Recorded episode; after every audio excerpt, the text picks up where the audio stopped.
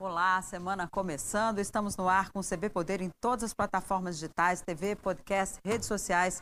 Eu sou Denise Rotenburg e você participa aqui com a gente em nossas lives no Correio, no Facebook, Twitter ou YouTube. Lembrando que o programa é uma realização do Correio Brasiliense e da TV Brasília. Semana de eleição, aqui comigo no estúdio, Bia Kisses, deputada federal do Partido Social Liberal, PSL, pelo Distrito Federal.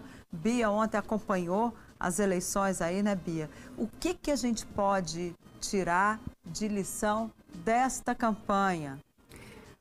Denise, é, eu quero primeiro cumprimentar você, todos os ouvintes aqui do CB Poder e dizer que é, a gente percebe que essas eleições, elas realmente elas trouxeram muitas surpresas.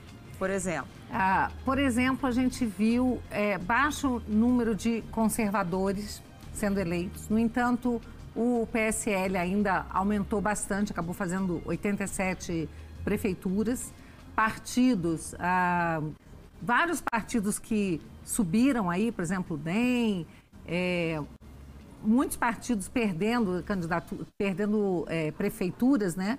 MDB, embora tenha ficado em primeiro lugar, perdeu, PSDB perdeu.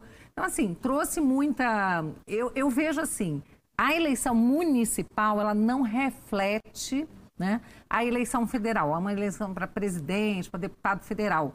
O que as pessoas têm dito é que nos municípios as pessoas votam mais de acordo com pessoas conhecidas que elas sabem que vão resolver problemas práticos da cidade.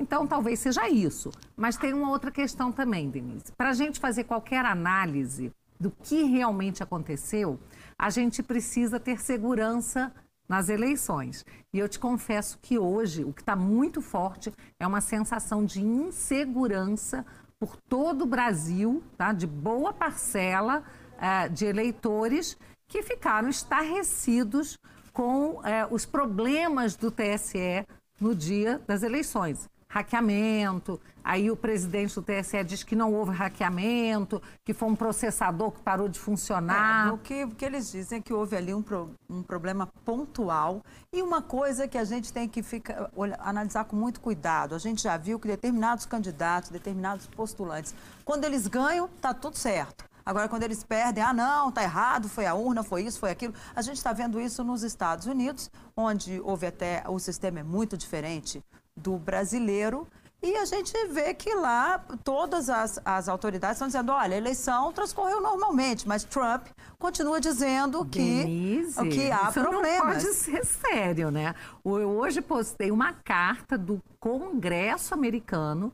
O Congresso, então você vai dizer que o Congresso não é sério, o Congresso americano, que dizendo que diante das várias, é, várias evidências de fraudes, que não há presidente ainda eleito. Então, o procurador-geral americano determinou é, investigações. Está cheio de morto Mas que votou. Mas lá temos uma diferença muito grande em relação ao processo eleitoral que temos aqui. Sim, completamente. Aqui a gente diferente. tem uma justiça eleitoral que funciona e que tem, já está investigando o que houve. E pelo que a gente viu aqui é, inicialmente, hoje de manhã e ontem à noite, o que, o que a gente pôde acompanhar foi um problema pontual. Denise, né, que não compromete o resultado Denise, das eu não acredito nisso. Me desculpa, todo mundo conhece a minha é, luta pelo voto impresso, tá? Porque eu não confio no nosso sistema. E eu tenho, assim, eu sou uma pessoa que estudo. Eu não fico falando de orelhada. Eu estudo, eu sou uma procuradora. Então, quando eu entro num tema, eu vou a fundo naquele tema.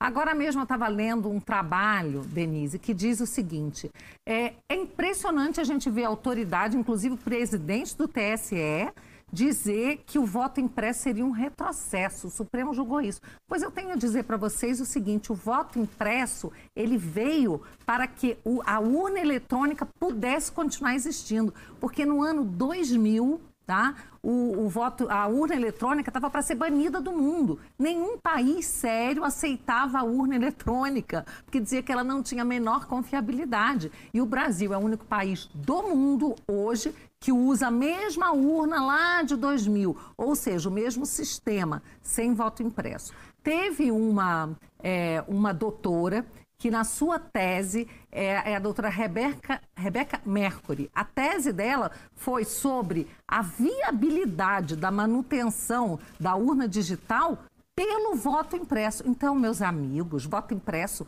não é retrocesso. O voto impresso ele não é oposto Seria à urna daria eletrônica. Mais segurança ele hoje é o voto. que permite que a urna eletrônica sobreviva no mundo. Então, essa urna brasileira foi abandonada há muito tempo, tá? E hoje, as que tem aí pelo mundo, que são de terceira geração ou quarta, que já tem na Argentina, mas não foi colocado em uso ainda, elas são muito mais modernas. Elas vão se aperfeiçoando. Então, a primeira urna, que é a do Brasil sem voto impresso, foi abandonada no mundo inteiro, declarada inconstitucional na Alemanha. Mas, o então- último país que usou foi a Índia. E na Índia, em 2014, a Suprema Corte Indiana disse que ela era inconstitucional. E aí, por quê? Por causa de todos os defeitos que ela pode dar e da sua total vulnerabilidade inconfiabilidade. E aí teve um americano.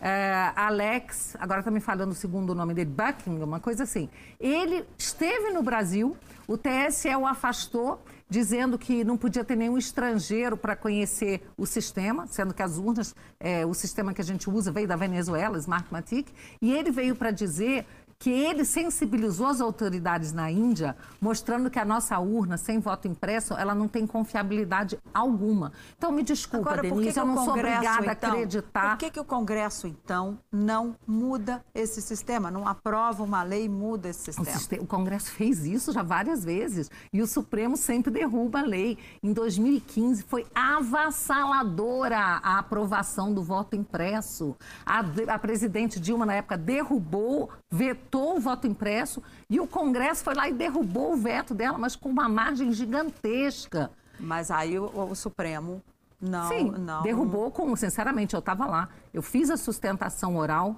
a favor do voto impresso aquele dia, é, a- pela, pelo Instituto Resgata Brasil, como amicus curi, e além de mim, o Alberto, que é o advogado da Associação dos Peritos Criminais, que pela lei tem legitimidade para falar se o sistema é seguro ou não, nós dois falamos da insegurança do sistema. Os ministros não ouviram, fizeram chacota com a cara da gente. O ministro Gilmar chegou a dizer que eleitor que não acredita no voto na urna eletrônica é quem não acredita que o homem foi à Lua. O Alexandre, é, o, ministro Alexandre, mentiu. Disse que o eleitor levava o voto impresso para casa para mostrar para algum coronel aí, ele tem que justificar em quem ele votou. Agora, então, Mentira! Você acredita que a sua eleição não foi legal, não, Não foi? é isso, teve Denise. alguma dúvida Denise, na sua votação, se por fosse exemplo? choro de perdedor... Não, por isso que eu sei que não, é, por isso que eu espera, estou por isso que eu estou dizendo. O fato de eu não confiar no sistema não significa que todas, que todo mundo que foi eleito foi fraudado. Não é isso, Denise, tá? Aliás, o nosso sistema eleitoral ele tem uma série de outros defeitos que atrapalham que as pessoas mais votadas sejam eleitas. Esse, esse sistema é, é, de, é, de você ter que alcançar a cota. Não, mas peraí, isso aí já é o É sistema outro eleitoral, assunto. é outro assunto. Sim. Uma coisa é a segurança da Sim. urna, outra coisa é o Eu sei, sistema. é outro assunto. Eu só né, encaixei que aqui agora, pra dizer que nós- Inclusive agora mudou. Agora nós temos, pela primeira vez, nós tivemos a... Não poderia haver, não pôde haver coligação para eleição proporcional. Como é que os partidos estão se preparando para isso lá para 2022? Vamos falar sobre isso, mas era só concluir aqui e dizer o seguinte: o voto impresso, tem gente que pensa que o eleitor vai levar para casa. Ele não leva, tá? Ele fica numa urna, Numa urna e ele permite recontar. a recontagem. Então, por pior que seja o sistema americano, ele é auditável, ele permite a recontagem. E aí, depois de recontar, depois da justiça falar, vamos ver se o Biden ganhou mesmo ou se ele não ganhou mesmo, se vai reverter ou não.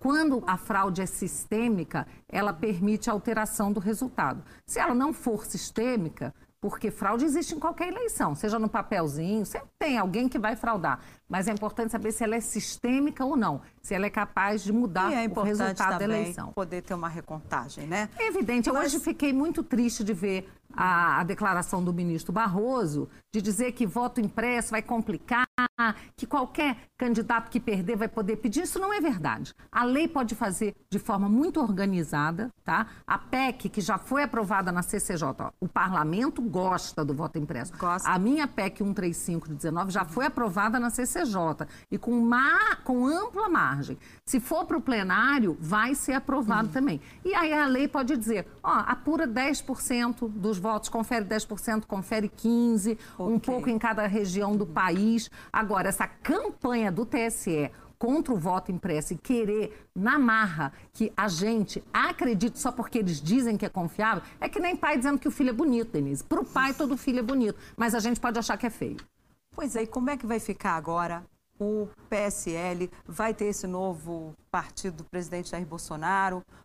Conhecidos os resultados das urnas, a gente começa aí já a ver o que, que vem lá na frente em 2022. Como é que vai ser essa preparação para uma eleição sem coligação proporcional? É, fica mais fácil de grandes partidos conseguirem eleger, né? Partidos, inclusive, com muitos recursos. Aí a gente entra de novo na questão do fundão, né, do fundão eleitoral. Quem tem muitos recursos tem mais facilidade de eleger seus candidatos. A tendência, Denise, é que o número de partidos se reduz a seis ou sete até 2030, 2032, eu acho, tá? Então, isso é realmente o Congresso Nacional, ele trabalhou para isso, com a reforma política, tá? E aí a gente pode contestar, será que isso é democrático, você diminuir tanto o número de partidos? Eu, por exemplo, sou uma pessoa que acho que você deveria liberar os partidos, mas sem recurso público. Deixa fazer quantos partidos quiserem, desde que você tenha recursos privados para isso, né? Acho que o fundão eleitoral, a ideia dele inicial era permitir que mais pessoas pudessem concorrer. A gente não vê isso acontecendo. A gente vê que quem tem muito recurso concentra recurso para poucos candidatos. Então, não está sendo democrática a utilização do fundo eleitoral.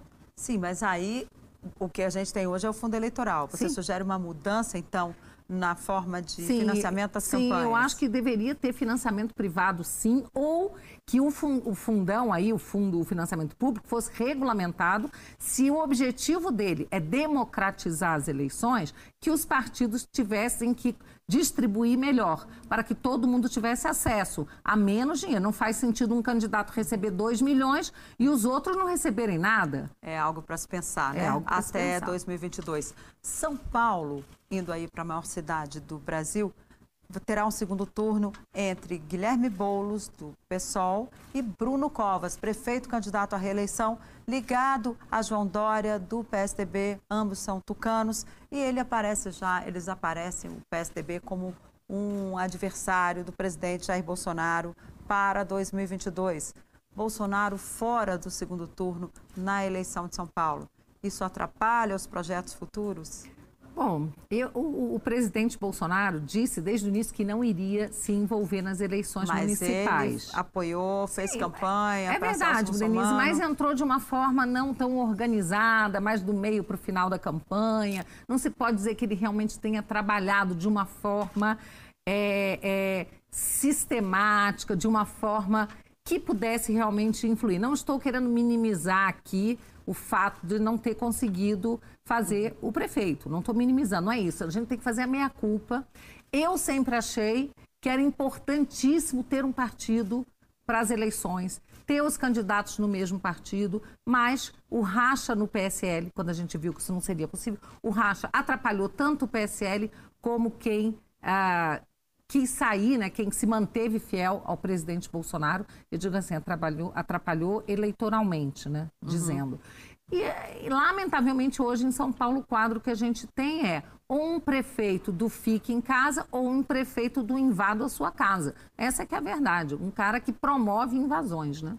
Mas o presidente está fora, então, Sim, dessa disputa. Sem ele não vai, né, Do segundo turno em São Paulo, ele está fora. E o Rio eu de Janeiro? Eu não sei, né, Denise? Eu não falei com ele. Eu não sei se ele vai querer apoiar alguém, mas eu acho muito difícil. Agora, no Rio de Janeiro, ele tem Marcelo Crivella, que foi para o segundo turno, ele apoiou Sim. e tem, ficou ali com 20%, 21% dos votos válidos. Eduardo Paes lidera a disputa lá e está muito difícil para Marcelo Crivella, embora seja uma outra eleição. O presidente vai entrar, há uma, uma vontade aí do bolsonarismo de jogar sua força para tentar ajudar a Crivella, hoje isso atrapalha? O candidato? Bom, Denise, não, atrapalhar o candidato, eu não acredito nisso de forma alguma, né? Eu acho que o presidente tinha dito que não entraria nas eleições no primeiro turno. Em alguns casos, ele foi lá e deu apoio. Acho que agora sim, com mais força, ele virá para apoiar o Crivella. Imagino eu, eu não conversei com ele sobre isso, né? Uhum. Então, mas como ele já apoiou o Marcelo Crivella no primeiro turno, imagino que ele prossiga com esse apoio no segundo turno. Agora, a que você atribui essa, essa, esse essa derrota, não digo uma derrota porque tem muitos aí no segundo turno e houve, e houve vitórias também do conservadorismo, mas essa baixa em relação àquela onda que vinha lá em 2018. Até o vereador Carlos Bolsonaro teve uma votação menor do que na eleição de 2016. O que, que aconteceu? Eu acredito que seja aquilo que a gente já falou, que a eleição municipal ela tem um outro, é, é, um outro elemento que é as pessoas votarem em pessoas que tenham capacidade de gestão, muitas vezes não seja tão ideológico, imagino eu. E também tem uma coisa, né, Denise? A gente sabe que quem vota muito em PSOL, na esquerda, são os jovens. E a gente já vem alertando para o fato da doutrinação nas escolas há muito tempo. Então, a gente vai precisar de tempo para conquistar né? É, essas mentes, corações e mentes, né? mostrar é, para os jovens, quando você conseguir tirar a doutrinação das escolas, não é? mostrar é, o que é o conservadorismo. Tem muita confusão com relação a isso e as pessoas vão para a escola e entram na universidade e saem da federal cada vez mais militantes. Hoje as escolas criam militância da esquerda. Mas também cria cabeças, né, bem, a gente, nossos estudantes, quando conseguem aí uma... Mas eles, eles têm a sua posição, não é só a esquerda. Se fosse só a esquerda, talvez o presidente Jair Bolsonaro não tivesse sequer sido eleito presidente. Eu estou falando dos jovens. A grande maioria dos jovens é militante político, sim. É isso que eles fazem nas escolas, Denise. Não tem dúvida, isso é um assunto que eu estudo bastante. Não é à toa que eu entrei, meu primeiro projeto foi o Escola Sem Partido, tá? Se você pegar quem votou no presidente Bolsonaro, não foram tanto os jovens, se você pegar a grande maioria, tá?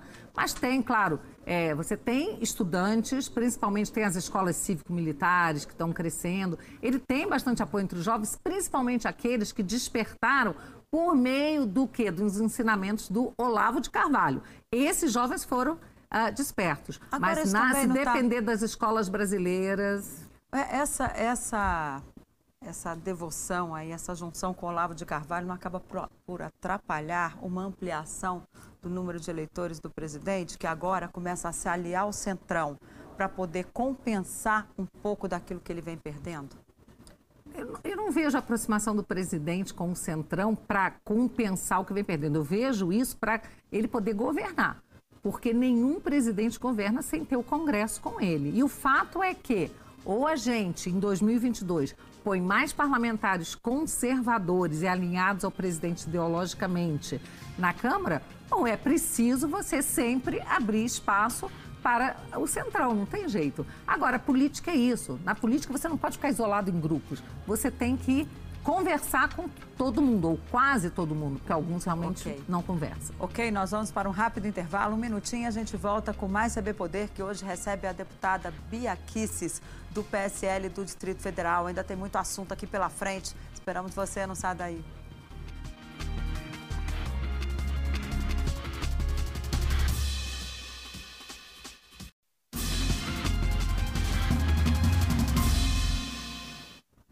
Olá, estamos de volta com o CB Poder, que recebe hoje a deputada federal Bia Kisses, do PSL do Distrito Federal. Deputada, parabéns, eu já soube que a senhora foi eleita a deputada mais influente nas redes, ficando à frente, inclusive, de nomes aí como Carlos Zambelli, Eduardo Bolsonaro. Como é que a senhora recebe essa deferência e também por que, que as redes não tiveram tanta influência nessas eleições? Bom, primeiro que isso é um índice né, que é medido pelo FSB, né, uhum. é, que mede no Congresso, toda semana eles fazem essa medição, e já algumas semanas eu vim em segundo lugar. Né? às vezes descia para terceiro, vinha para o segundo, e essa semana eu passei aí a, a liderança. Pode ser que nas próximas semanas volte para o segundo, terceiro. Mais importante é que a gente percebe que na liderança, né, nos três primeiros lugares, ou quatro primeiros, sempre temos aí deputados da base do presidente Bolsonaro. Tá? Então fica ali entre mim, Carlos Zambelli, Eduardo Bolsonaro, né, esse revezamento é, eu quero até é, agradecer né, aos meus seguidores que estão sempre me prestigiando. E o meu trabalho, Denise, eu uso as redes para mostrar o trabalho que eu faço na Câmara. Tem gente que pensa, ah, tem deputado que fica só nas redes sociais. Não, eu uso as redes sociais para marcar posições e para dar transparência e publicidade ao meu trabalho. E é por isso que é tão bacana ter esse reconhecimento, tá? O trabalho não para, não, não é fácil. Agora, com relação a essa questão das redes não terem influenciado tanto, eu volto a dizer que acho que é porque na questão de eleições municipais as pessoas estão mais voltadas para escolherem talvez gestores, pessoas próximas a elas. Talvez seja isso. Não sei, a gente vai precisar avaliar, porque nós precisamos sempre olhar os erros que nós cometemos para tentar melhorar. Em relação à frente conservadora que a senhora está lançando agora na Câmara. Isso é muito importante, na Câmara e no Senado, é uma frente mista. mista. Já estamos com 100 assinaturas, precisamos de mais 70 aproximadamente. E essa frente é que vai nos ajudar a pautar os temas na Câmara dos Deputados e no Senado também. Não adianta você ter um, dois, três deputados trabalhando por algum tema, algum assunto, né? Mas juntos a gente ganha muito mais força. E a gente tem condição de ter uns 200 parlamentares trabalhando por pautas como homeschooling, como a defesa a, da vida, né, as pautas pró-vida, é, evitar o avanço das pautas abortistas. Nós, é, eu não estou trabalhando para mudar o Código Penal, o que foi resolvido lá em 1940. O que a gente não quer é que avance. A gente quer evitar também avanços de pautas como liberação de drogas. Então nós temos que ficar muito atentos, porque o progressismo ele está tratorando, né? Desde fora até aqui. Eles são minoria, mas eles são organizados, são barulhentos. Se a gente não se organizar, não adianta nós sermos maior número, Denise. A gente tem que trabalhar organizado. Agora, vai ter alguma influência ou algum direcionamento para a presidência da Câmara? Que esse deve ser aí uma grande, né? Isso, esse isso assunto é vai começar a tomar fôlego agora. É, já estão dizendo que o candidato de Jair Bolsonaro é Arthur Lira, líder do PP. É isso mesmo? Denise, pode ser, né? Pode ser. É, mas é, a gente precisa trabalhar naqueles nomes também que a gente acha viáveis. Por exemplo? Né? Ele não, não pode ser um, um candidato único. A gente sabe que existem vários outros candidatos também, inclusive de oposição ao presidente Bolsonaro. O Arthur Lira está ali se é, colocando em alinhamento com o presidente Bolsonaro para dar governabilidade. Bom, eu lancei um nome outro dia, joguei no ar ali, não falei com ninguém, mas lancei o nome da ministra Tereza Cristina. Eu acho que seria um nome excepcional para presidir a Câmara dos Deputados. Ela teria que se afastar do Ministério. Eu sei que isso é difícil, ela adora o que ela faz e está fazendo um trabalho excepcional. Mas eu acredito que essa mulher fará um trabalho excepcional onde quer que ela esteja. E Agora, à frente da Câmara, eu acho que seria absolutamente fantástico. Eu já ouvi que ela só sai se houver um acordo entre todos os partidos ali, DEM, PP, PR, republicanos, enfim, tem ali uma, um lastro para ela garantir pelo menos a presença no segundo turno com força para chegar para ganhar. Ela não vai largar com o ministério para perder para só ser mais uma com ali certeza. no carnaval da eleição para presidente Mas da seria, Câmara. Mas seria um excelente nome. Eu acho que teria simpatia dos brasileiros, né? Dos apoiadores do presidente Bolsonaro, totalmente, dos conservadores, dos liberais. Eu não vejo quem se oporia ao nome dela. Claro. Arthur Lira já não com caminhou certeza. muito para agora recuar? Pode ser, pode ser, Denise, pode ser que sim. Mas é preciso saber se o Arthur Lira, se ele consegue vencer a oposição que existe lá dentro, que é a turma do Rodrigo Maia. E eu acho que se ele não tiver com isso garantido, eu acho que a Tereza Cristina é um nome que pode unir, superar inclusive, a turma de Rodrigo Maia com isso. o Centrão, com o bolsonarismo mais raiz Não dá para descartar esse nome, hein, Denise? Não dá para descartar. Tá cedo, então, para fazer qualquer aposta. Porque já tem vários candidatos. É Baleia Rossi, né? é Marcos Pereira, Baleia Rossi, do MDB, lá de São Paulo, ele é líder do partido e presidente do MDB. Temos também Marcos Pereira, que é vice-presidente da Câmara. O próprio Luciano Bivar já demonstrou ali algum interesse, ele que é do PSL. Como é que o presidente vai resolver isso com tantos candidatos? Se ele apoia Arthur Lira agora, ele corre o risco do que aconteceu com a presidente Dilma Rousseff, que ganhou na presidência da Câmara, Eduardo Cunha, à época, como maior adversário dela e deu no que deu. Bolsonaro não pode ter um presidente da Câmara adversário de seu governo. De jeito nenhum. Por isso que eu digo, esse, esse jogo é super complicado, tá? Eu lancei porque preciso falar para as pessoas que eu vejo dessa forma que o nome da Tereza que me veio e que eu ouvi algumas pessoas comentarem, eu acho que ele é, conseguiria trazer harmonia para tudo isso. Mas seria preciso que o Arthur Lira também concordasse, evidentemente, porque não adianta botar a Tereza e perder o apoio do PP na Câmara, isso não seria bom.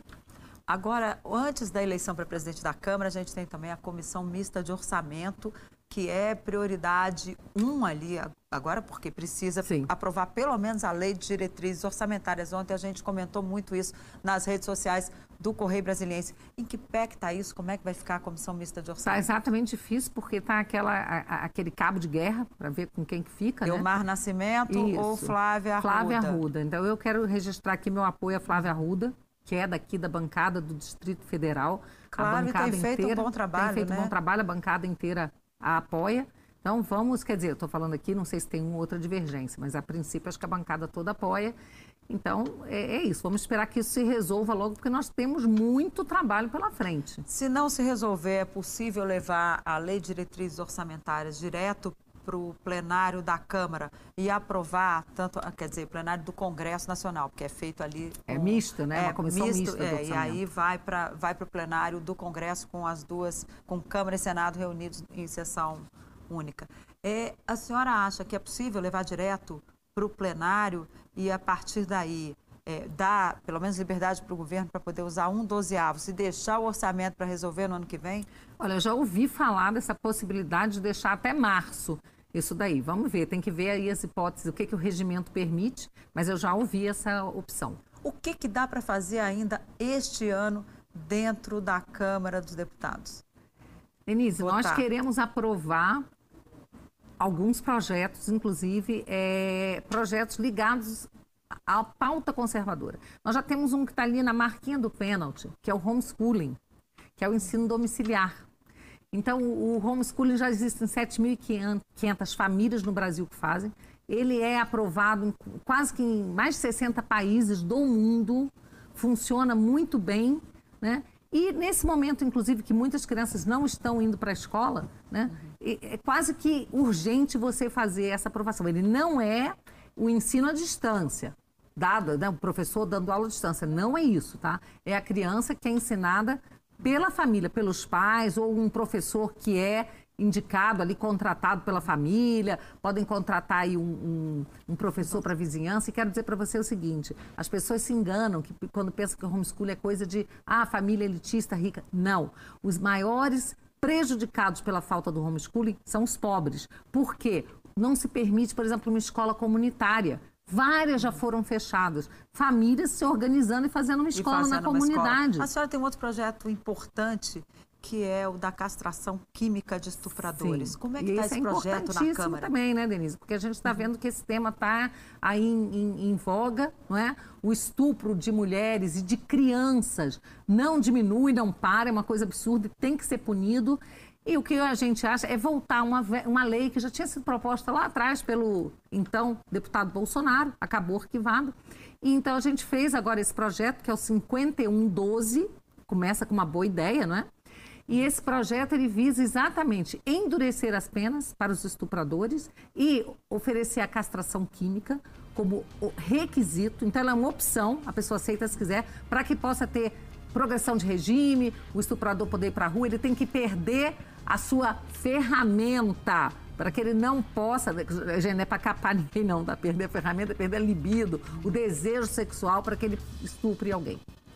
Ok, deputada, muito obrigada. Chamei de lei Constantino, nosso... viu, Denise? É importante dizer isso, porque o Rodrigo Constantino sofreu muita injustiça, né? Foi taxado como se ele tivesse aí querendo beneficiar estuprador e ele fez esse desafio. Quero ver quem está me acusando de querer beneficiar estuprador e não proteger mulheres, né? Aceitar esse projeto. Vamos endurecer aí para os estupradores okay, e fazer vamos, castração vamos, química. Vamos ver. Boa sorte para o seu projeto. O CB Poder fica por aqui. Muito obrigada pela companhia. Amanhã estaremos de volta, como sempre, com um convidado que sabe tudo sobre os assuntos relevantes do momento. Tchau, até a próxima.